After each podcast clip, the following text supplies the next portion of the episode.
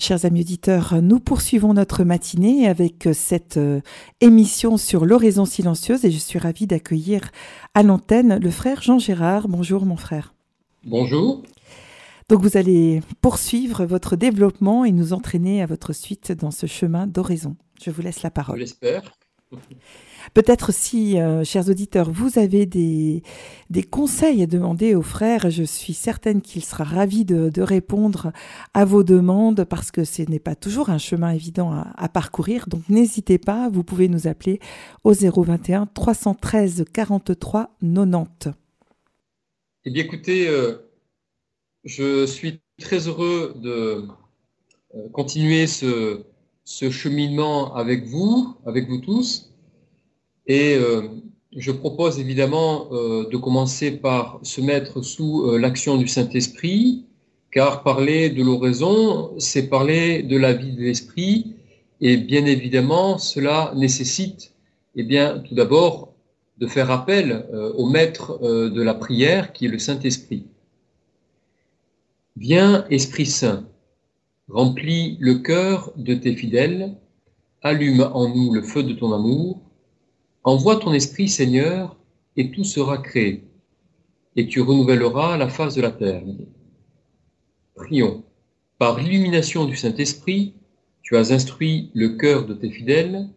Rends-nous dociles à ce même esprit pour apprécier ce qui est juste et donne-nous d'éprouver toujours le réconfort de sa présence par Jésus le Christ, notre Seigneur.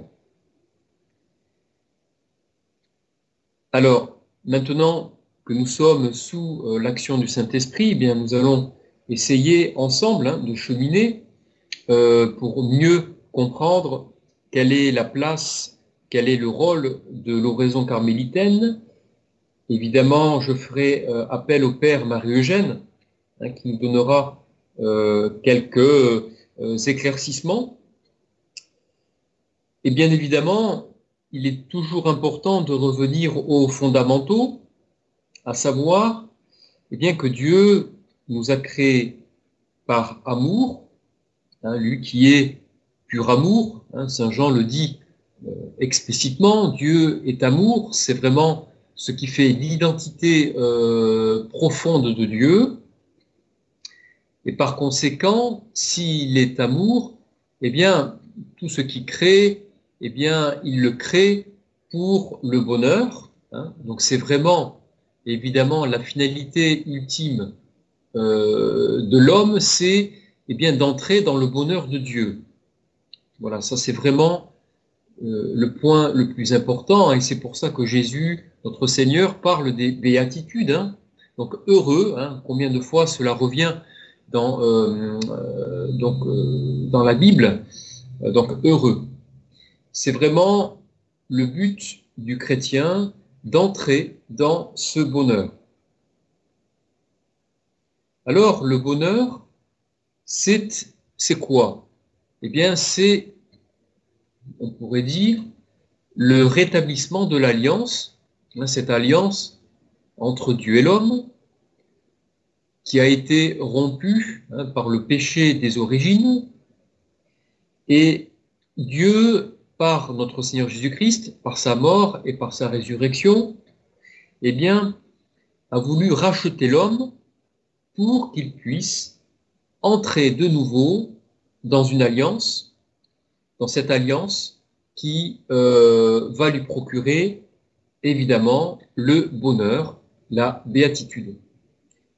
Ça, à savoir que évidemment le bonheur, la béatitude, c'est la vision de Dieu. Et c'est pour cela que le père Marie-Eugène avait euh, intitulé son ouvrage euh, Je veux voir Dieu. Dans ce titre, hein, donc évidemment, il, fixe la finalité, hein, c'est-à-dire être entré dans cette vision de Dieu au ciel, cette vision de gloire qui nous rend profondément heureux, profondément euh, donc béatifiés, hein, donc en fonction évidemment de la place que Dieu veut que nous occupions au ciel, et puis en même temps euh, par rapport à l'amour que nous aurons euh, euh, donné, reçu en ce monde. Voilà, donc il y a ce désir profond de Dieu et puis ce désir de l'homme aussi, eh bien, d'entrer en alliance et cette alliance, c'est l'union mystique. C'est l'union mystique à Dieu. Alors, cette union consiste, on en a parlé, nous avons évoqué, hein, le principe de l'union à Dieu, c'est ben, l'union de l'âme, euh, de tout l'être finalement, de l'homme, avec Dieu, avec la très sainte Trinité. Le Père Marie-Eugène dit, je cite, euh, euh, l'âme est faite pour Dieu, et il dit aussi, l'âme, je cite, l'âme n'est pas autre chose que le paradis de Dieu. Cette présence de Dieu dans le château, le château c'est l'âme en fait, cette présence de Dieu dans le château n'est pas un symbole, une création de l'imagination, c'est une réalité. Hein? Donc Dieu euh, habite réellement l'âme. L'âme est vraiment le paradis de Dieu tel que l'on peut euh, l'entrevoir dans la Genèse, hein, euh, qui en parle évidemment. Donc, et ce n'est pas une création de l'imagination. L'âme est réellement le paradis de Dieu, nous enseigne le Père Marie-Eugène. Et entrer dans le souffle de l'Esprit, c'est laisser Dieu finalement entrer en nous. Hein. Il est le premier à frapper à la porte de notre cœur hein, pour que nous puissions ensuite l'accueillir et euh, voilà, lui dire que nous désirons cette union. L'âme est donc faite pour Dieu, l'oraison est ce chemin hein, vers Dieu dans ce château euh, de l'âme. Autrement dit, c'est un parcours euh, vers, et nous, en avions un petit peu parlé les fois précédentes, vers le cœur profond. Hein, c'est une ascension vers les profondeurs du cœur, où réside la perle précieuse qui est Dieu. Donc Dieu, quelque part, est toujours présent en nous, mais comme dit Saint Augustin, c'est nous qui ne sommes pas présents à lui. Hein, Saint Augustin avait euh, expérimenté que euh, finalement c'est lui qui n'était pas avec Dieu et que Dieu lui n'a jamais cessé, n'avait jamais cessé eh bien d'être présent à lui-même. Donc c'est une expérience, une découverte dans l'oraison de cette présence de plus en plus active vers ce chemin du cœur, là où réside encore une fois la perle précieuse. La vie chrétienne, finalement, consiste en deux mouvements. Bah, le premier mouvement, c'est d'accueillir Dieu par les sacrements, par la prière, par la vie d'oraison. Et de notre côté, la vie chrétienne consiste à laisser Dieu et à participer à la purification du cœur, à ce chemin de la purification euh, des vices. Nous en avons parlé la dernière fois avec euh, Jean Cassien, qui a dire, un enseignement très précis sur la manière de combattre les vices. Et donc on voit bien que la vie chrétienne, c'est vraiment deux aspects. Un aspect d'accueil de Dieu dans le cœur profond, ou la découverte de Dieu en nous, et en même temps de manière, euh, de façon nécessaire, eh bien, cette obligation que nous faisions, que nous fassions, pardon, des efforts pour euh, laisser Dieu nous purifier. Hein. Donc des efforts dans la vertu. C'est pour ça que Thérèse d'Avila euh, rappelle que sans la vertu, on ne peut pas entrer dans la contemplation de Dieu. On peut méditer sur Dieu. Mais la contemplation mystique, qui est une infusion de Dieu dans l'âme, euh, eh bien, ne peut pas s'opérer parce que, évidemment, le cœur reste obstrué par les, les vices, euh, par euh, eh bien, euh, les, tout ce qui finalement entrave, d'une part, notre chemin vers ce cœur profond, et d'autre part, vers cette influence de la grâce en nous. Alors, évidemment, euh, l'oraison, la vie d'oraison va permettre à l'âme de recevoir toutes les grâces nécessaires pour entrer dans cette purification du cœur et pour nous laisser transformer, nous laisser rétablir dans l'image et la ressemblance de Dieu. Hein. Euh, ça, nous en avions parlé hein, les fois précédentes. Cette transformation mystique, c'est le rétablissement de l'image par des ressemblances successives. Ça, c'est tout le travail de la grâce, la grâce qui vient euh, restaurer, qui vient euh, finalement faire une créature nouvelle, une création nouvelle. Hein, nous sommes renouvelés, euh, nous devenons une création nouvelle. L'âme est quelque part le miroir, et nous avions évoqué Saint Grégoire de Nice hein, sur la question du miroir. L'âme est le miroir de Dieu, et le disque hein, réunant, à condition évidemment bien de, de participer euh, à cette purification du cœur. Hein, donc deux aspects. L'aspect réceptif, Dieu, nous le recevons en nous par les sacrements, et puis nous nous laissons aussi purifier, et nous nous purifions euh, par une part active, par la confession par exemple, ou par l'application, euh, le travail des vertus, et tout cela de manière progressive, hein, puisque on sait que dans les premiers temps de la vie d'oraison, il s'agit surtout de recevoir hein, les grâces, de s'appliquer à se mettre au contact de Dieu, et petit à petit, l'âme va se fortifier et va pouvoir entrer évidemment dans un travail des vertus de plus en plus efficace. Voilà. Mais le premier temps, c'est d'abord recevoir et ensuite d'agir. Hein. Euh, on le voit euh, avec euh, bah, la nature, ce que la vie nous enseigne un, bébé, par exemple, eh bien, il faut d'abord qu'il puisse se nourrir. Hein, il faut le nourrir.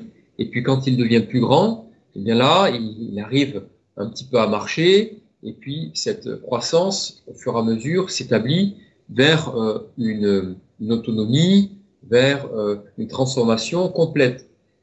Bien, dans la vie spirituelle, il en est de même. Il faut d'abord commencer par recevoir évidemment les grâces, chercher le contact de Dieu, le contact intime avec Dieu, dans l'oraison qui, rappelons-le, est un commerce d'amitié avec, dans la solitude, avec ce Dieu dont on se sait aimer. À partir de là, eh bien, la croissance va s'établir et Dieu va nous laisser coopérer, coopérer de plus en plus pour euh, eh bien, que l'image et la ressemblance soient rétablies et que nous entrions dans une alliance, euh, dans cette union à Dieu. Alors, nous avons évidemment évoqué euh, le château de l'âme, l'oraison, et encore une fois, et ça c'est le Père Marogène qui le rappelle, la porte qui donne entrée dans ce château de l'âme, c'est l'oraison. Voilà, donc là aussi, bien comprendre que l'oraison, c'est la porte, la porte d'entrée dans ce château. C'est euh, entrer dans une relation de plus en plus profonde, de plus en plus euh, spirituelle, et on voit que plus l'âme, si on étudie la vie des saints, on voit bien que au fur et à mesure du cheminement, de cette intériorisation, de cette vie d'intériorité, eh bien l'âme acquiert une maturité de plus en plus développée. Elle, euh, elle a finalement euh, un regard spirituel rempli euh, d'amour et d'humilité sur toutes les choses qui l'entourent. Il y a comme une transformation ou une transfiguration du regard, une plus grande maturité, une écoute plus grande, une attention aux autres plus, plus grande. il y a toute une transformation de l'être vers une enfin, par une maturation de plus en plus profonde. Et ça, c'est vraiment euh, cette, euh, ce don, hein, ce, cadeau merveilleux qui nous est fait, où l'âme, quelque part, va eh bien, euh, euh apprendre, découvrir l'immensité de Dieu et va vraiment être transformée à tel point qu'elle va ressembler à Dieu. Et en ressemblant à Dieu, elle va pouvoir poser des œuvres divines, dit Saint Jean de la Croix, par la transformation. Donc cette transformation est merveilleuse parce que elle nous fait agir en Dieu comme Dieu.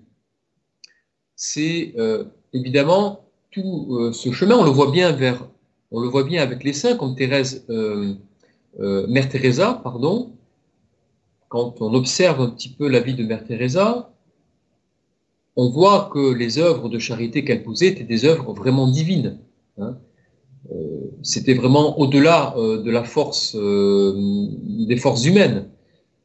On voit bien que lorsque l'âme produit des œuvres de charité, eh bien, obligatoirement, il y a vraiment le soutien du Saint-Esprit qui est en amont. Hein. Euh, donc, euh, c'est vraiment, euh, donc, et ça, c'est aussi important de le préciser dans la transformation de Dieu, puisque nous en parlons.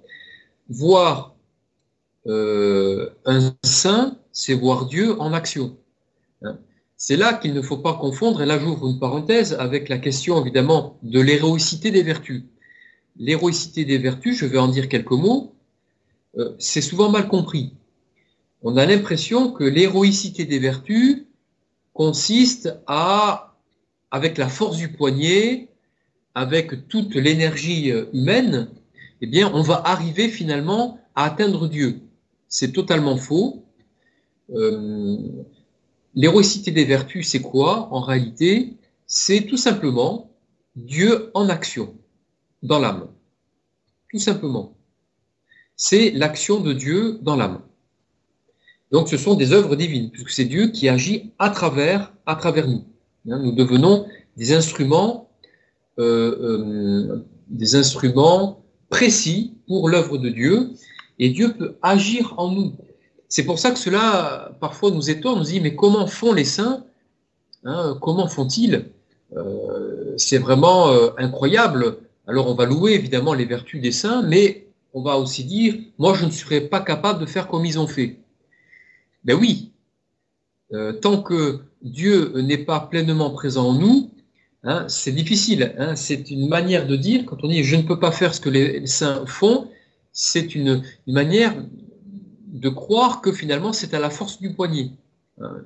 Mais non, non, c'est vraiment euh, l'œuvre de Dieu euh, dans la vie du saint et c'est héroïque parce que c'est Dieu qui agit, en fait.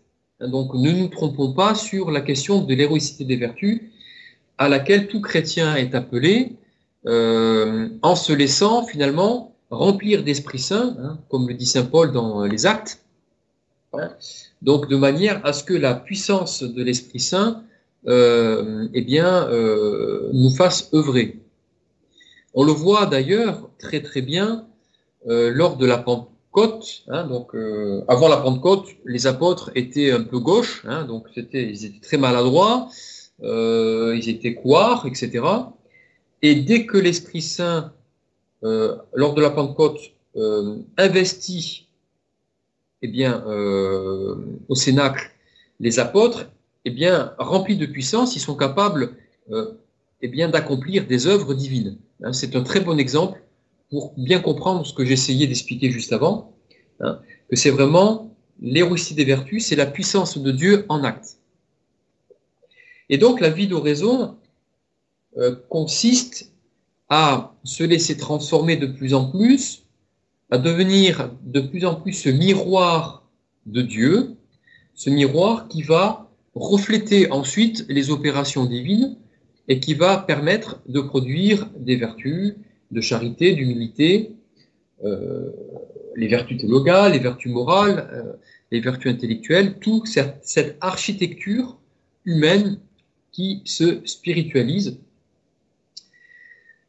Alors, ça, c'est vraiment tout l'enjeu, le but hein, de la vie spirituelle, se laisser transformer euh, en Dieu. Je l'avais rappelé, les pères, d'ailleurs les pères de l'Église, donc insistent là-dessus, hein, donc sur la, question de la divinisation. Hein.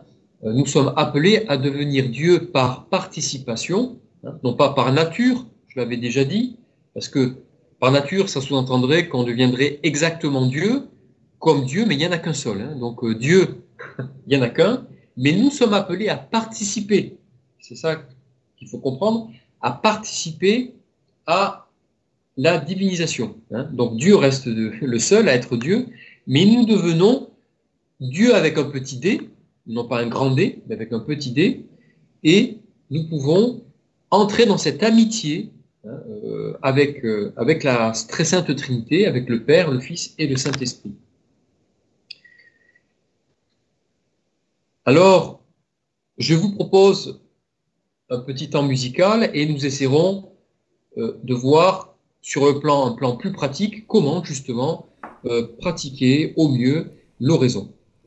Eh bien, nous allons prendre un chant à l'Esprit Saint pour qu'il nous aide justement à mieux entrer dans ce chemin. Parfait. Merci.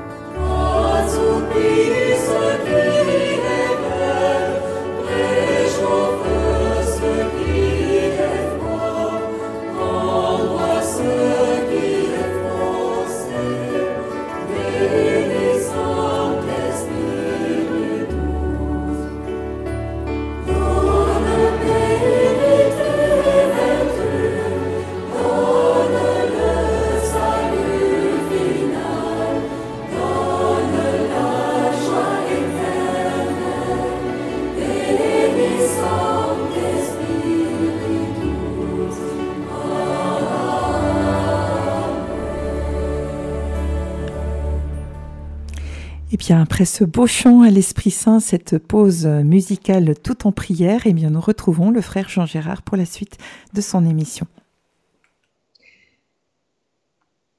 Alors, nous allons cette fois-ci euh, aborder des aspects plus pratiques hein, de l'oraison. Alors, il y aura des rappels, et je pense que c'est toujours bien hein, de, rappeler des points euh, essentiels, des choses essentielles. Alors, lorsque, évidemment, on, veut commencer à pratiquer l'oraison, il y a d'abord euh, une planification hein, de l'horaire journalier on choisit un horaire dans la journée, soit très tôt le matin, euh, avant le travail, soit tôt le matin, pardon, avant le travail, soit en fin de journée.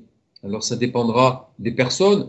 Il y a des gens qui sont euh, plus propices au matin, d'autres plus propices au soir. Donc c'est vraiment à chacun hein, de voir ce qui lui convient.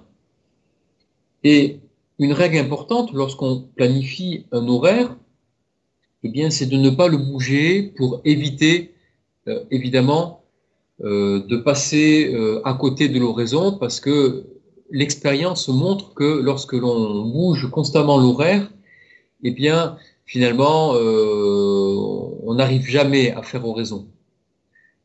Donc, planifier un horaire journalier, c'est s'assurer d'une pratique, évidemment, régulière.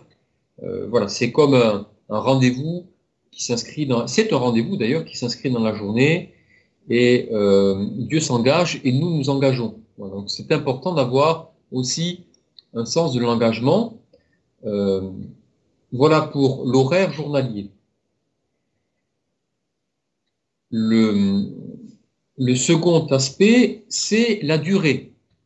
Donc c'est planifier une durée.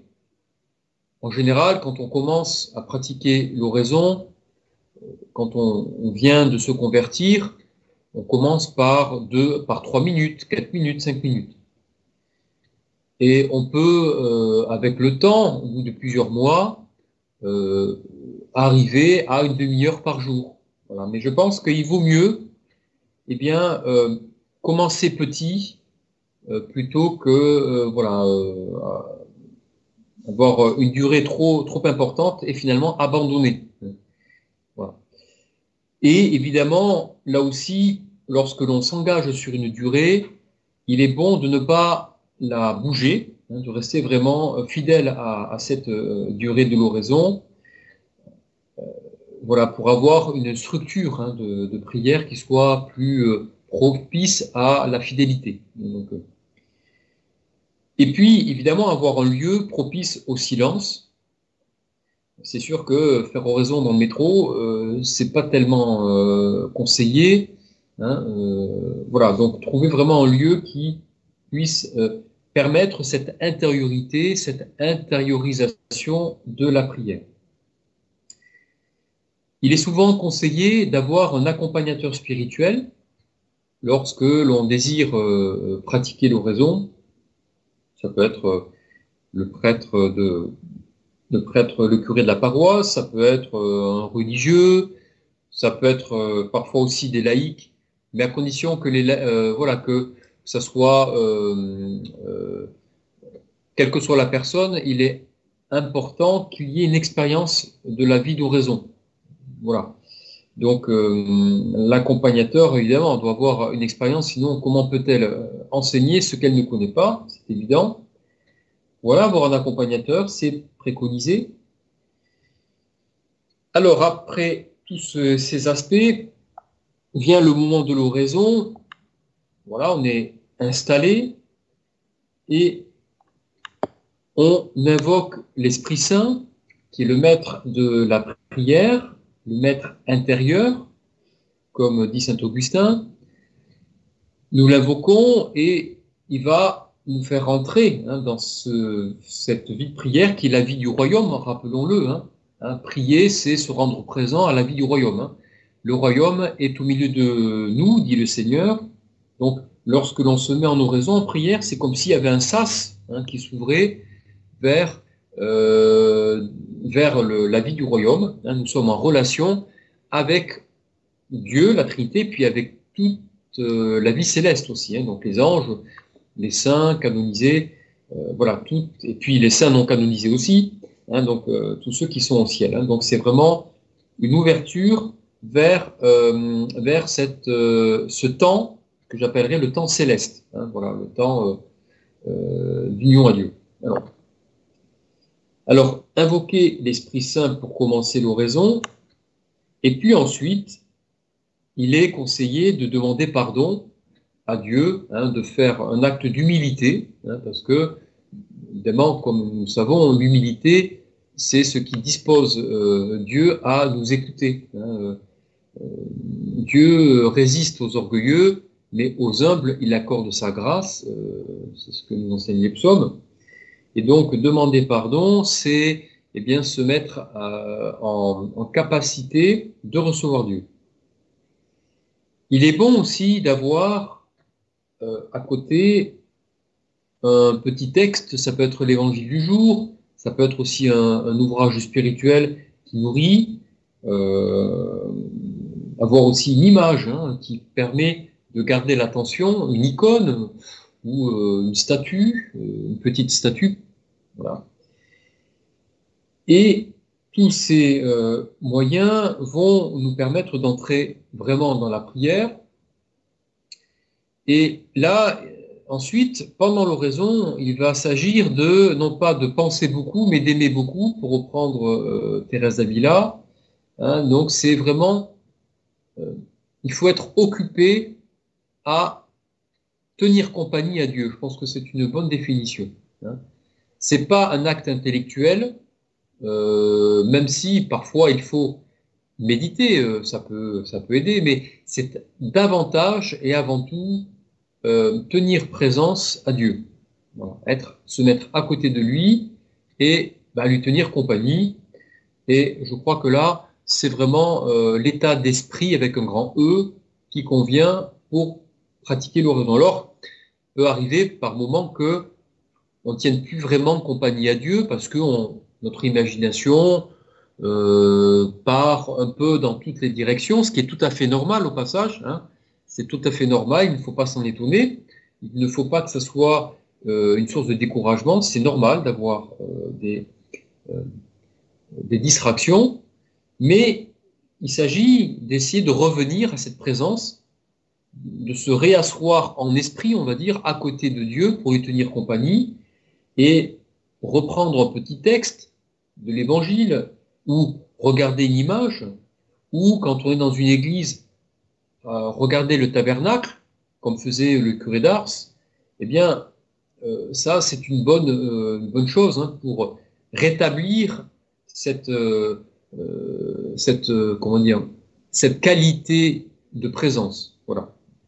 Euh, donc, parce que l'oraison, c'est rechercher une qualité de présence avec Dieu, être avec lui, lui tenir compagnie, hein, et petit à petit, eh bien, sans que l'âme s'en aperçoive, les transformations s'opèrent petit à petit, que ce soit de jour ou de nuit, eh bien, euh, la graine euh, commence à produire la tige, la tige l'arbre, et l'arbre le fruit, hein, sans que la personne s'en rende compte. Hein, c'est ça aussi euh, ce qui est extraordinaire dans la vie chrétienne, par la vie des sacrements, par la pratique euh, des sacrements et par la vie d'oraison, c'est de constater qu'il y a une croissance qui s'opère petit à petit.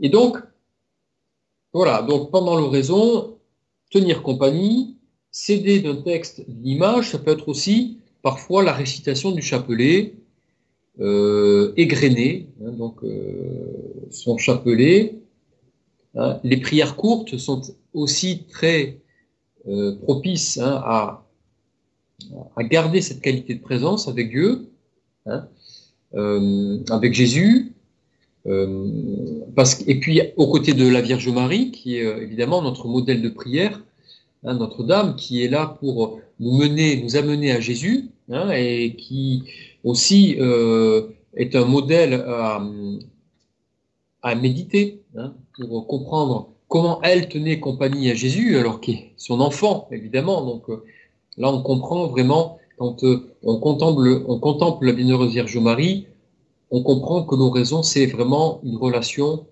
entretenue avec le Seigneur. Hein. Alors donc voilà, la récitation du chapelet, des prières courtes hein, qui vont alimenter euh, ce feu euh, de la prière, ce feu de l'esprit, euh, et, voilà, ne pas se décourager. Et une fois que l'oraison est terminée, eh bien, rendre grâce, Seigneur. Voilà, je te remercie pour ce temps d'oraison.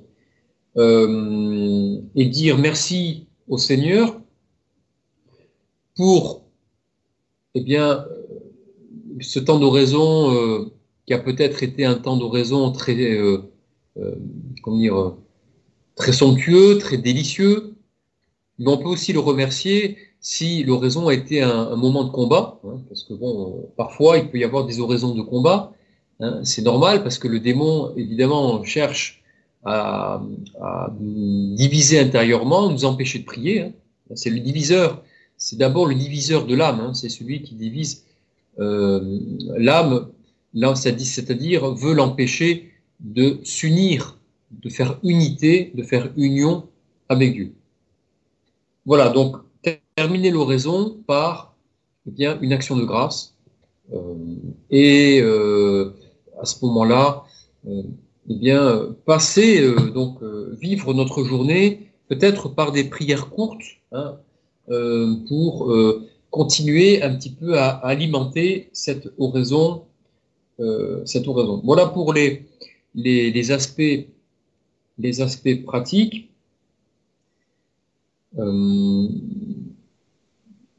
il est aussi intéressant de savoir que pendant l'oraison, par rapport aux distractions, il y a deux types de distractions. Il y a ce que j'appelle le tout venant, donc c'est euh, tout ce qui traverse l'esprit.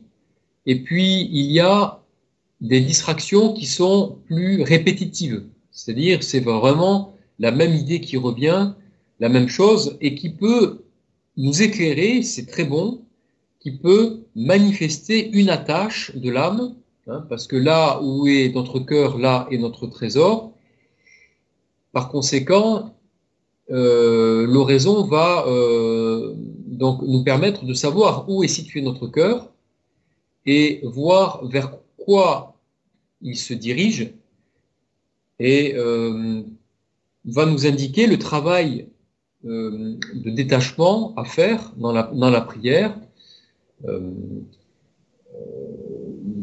Donc l'oraison, donc les distractions, il y a bien deux catégories, le tout venant et ce qui est plus répétitif, et donc qui va nous indiquer les points de détachement, ce qu'il faut travailler euh, dans l'âme, sachant que évidemment l'âme c'est un château, c'est le paradis de Dieu, mais c'est aussi le jardin de Dieu. Hein. L'âme c'est le jardin de Dieu, et comme pour tout jardin, ben, il faut euh, faire de l'entretien, du jardinage. Hein. donc, euh, il va s'agir de travailler la terre de notre cœur, hein. donc euh, laisser pousser les, vertus, arracher les mauvaises herbes, donc tout ce qui concerne eh bien, les, les attaches désordonnées, les vices, tout ce qui finalement empêche donc euh, cette âme, l'âme de devenir un jardin délicieux hein, euh, pour Dieu.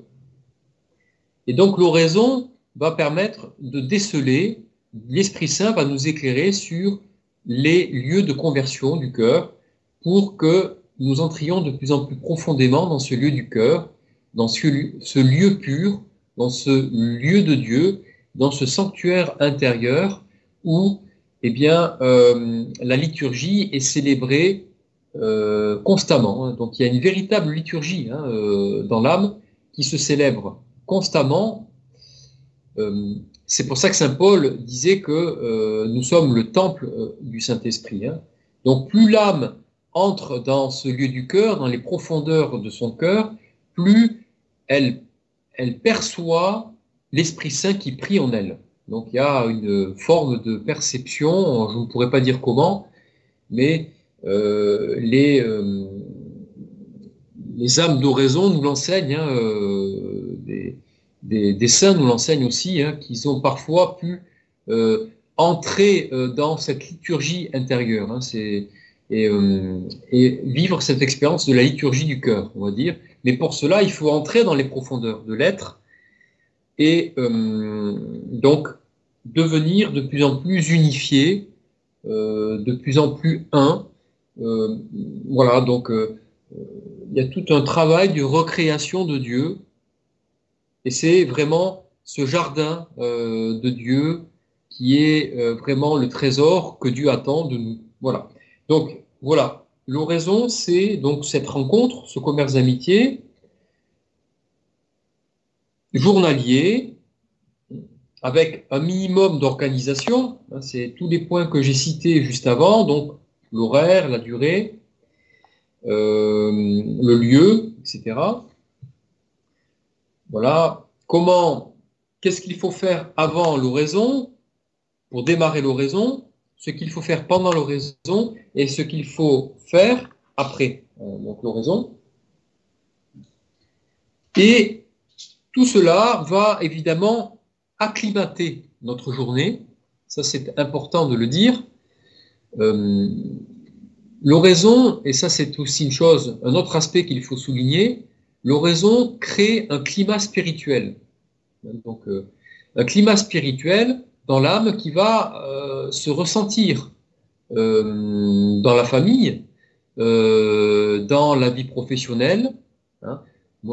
Lorsque je participais à des écoles d'oraison, eh bien, j'écoutais des témoignages et les personnes disaient que lorsqu'elles sortaient de l'oraison, leurs proches ressentaient une plus grande paix, euh, une plus grande joie, hein, les fruits de l'esprit, hein, dont parle Saint Paul, la joie, la paix, euh, la maîtrise de soi, etc. Donc il y a euh, un climat spirituel qui, qui, va être parfois ressenti par les proches et qui va devenir un véritable témoignage. Hein. Donc ça, je crois que c'est le, le véritable témoignage, c'est cette vie de l'esprit, ce climat euh, spirituel qui se dégage du chrétien et qui va euh, attirer les personnes au Christ. Hein, voilà, c'est vraiment toute la vie, euh, la vie contemplative qui est sous-jacente. Hein. et c'est pour ça, je ne sais plus si c'est le pape Benoît XVI ou notre pape François qui le disait que, je ne sais plus, que la vie chrétienne, la véritable mission du chrétien, c'est de rayonner euh, euh, la Trinité. Hein.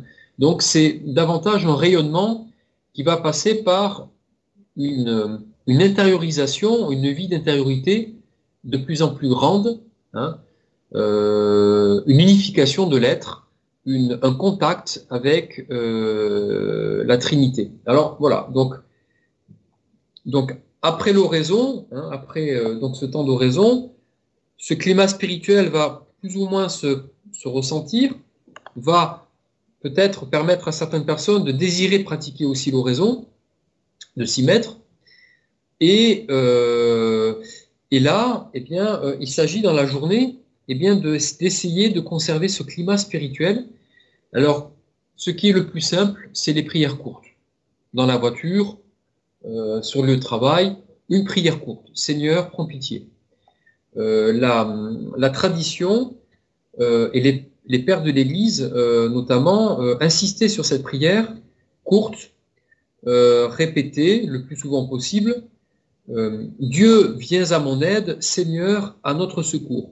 C'est par là que nous commençons dans, les offices. Hein. lorsque nous récitons l'office, les offices, l'office des heures, pardon, eh bien, ça commence toujours par là. Donc, Dieu, viens à mon aide, Seigneur, à notre secours. Et cette phrase est extrêmement importante dans la tradition des pères parce qu'elle elle permet de se maintenir dans ce climat intérieur, ce climat spirituel, euh, et, de conserver les fruits de l'oraison au frais, on va dire, pendant tout le long de la, journée, euh, pour éviter que ces fruits se dessèchent. Hein, voilà. Donc, euh, et pouvoir ensuite donner un fruit, un fruit qui soit le meilleur possible aux personnes qui nous entourent. Donc, voilà, donc euh, les prières courtes, par l'invocation de cette prière, Seigneur prends pitié, ou Dieu viens à mon aide, Seigneur à notre secours, hein, euh, le plus souvent possible dans la journée, euh, ou une récitation, voilà, du, un jour de salut Marie. Et là, eh bien, ce climat spirituel va de plus en plus s'intensifier, l'âme va éprouver un besoin de silence de plus en plus, de plus en plus, important, de plus en plus, de plus, en plus important, pardon, et euh, ça va être vraiment euh, donc euh, une expérience très belle et très intense, parce qu'il va à ce moment-là, il y a aussi une intensité, hein, parce que plus l'âme, elle devient, elle se laisse porter par le, par le Saint-Esprit, et plus donc elle a le désir de Dieu. Donc l'appétit de Dieu vient en proportion de notre relation à Dieu. C'est souvent malheureusement les âmes qui sont emprisonnées par le péché, qui ne désirent pas Dieu. Voilà, parce que le péché, euh, c'est créer une euh, désacclimate l'âme de Dieu et empêche euh, le désir. Hein, et l'âme se porte vers les choses futiles et des choses qui finalement n'ont pas d'intérêt pour l'âme. Hein, voilà. Donc, voilà. Donc, c'est important et donc de d'essayer de conserver ce climat spirituel tout au long de la journée. Pour les personnes, parfois, certaines personnes, notamment les personnes âgées, euh, elles aiment, euh, pour un certain nombre, pratiquer la prière de nuit. Donc, euh, c'est vrai que quand on est à la retraite, c'est plus facile. Euh, j'en connais un certain nombre. Et là, évidemment, la prière de nuit, dit euh, Saint Isaac le Syrien, est plus puissante que la prière de jour et peut créer un climat spirituel, un climat euh, beaucoup plus intense dans l'âme, qui va se traduire par des opérations de plus en plus, de plus en plus fortes, de plus en plus pures, un plus grand service pour le prochain, un plus grand amour pour le prochain, une plus grande humilité. Hein, donc, on va voir que les fruits vont euh, donc euh, petit à petit se développer. Voilà. Donc, la prière de nuit aussi est conseillée pour ceux qui peuvent. Hein, euh, voilà. Donc, voilà pour tous les aspects pratiques de l'oraison. Les prières courtes qui vont permettre eh de conserver ce climat spirituel de l'oraison et une recherche voilà, de Dieu en tout temps. Voilà, donc euh, nous avons donc euh, terminé eh bien, ce, euh, temps, voilà, ce, ce, temps d'échange, on va dire. donc, je vous propose un Je vous salue Marie pour clore notre entretien et je vous souhaite de belles oraisons et vraiment un désir euh, de la pratiquer. Eh amen. Amen. Merci frère Jean Gérard. Enfin, c'était c'était très beau. C'est c'est magnifique tout ce que vous nous avez dit. Vous vraiment vous nous donnez le désir d'avancer euh, sur ce chemin d'oraison et et euh, c'est cette belle parole du jardin de, notre âme qui est le jardin, le trésor que tu attends de nous. C'est vraiment magnifique. Alors prions ensemble ce Je vous salue Marie. Et je voulais juste, parce que vous venez de dire, c'est très important, je suis carme, donc c'est le, le, donc je fais partie de l'ordre euh, des carmes. Et le Carmel, Carmel signifie jardin de Dieu. Ah, voilà. Alors vous m'apprenez quelque chose.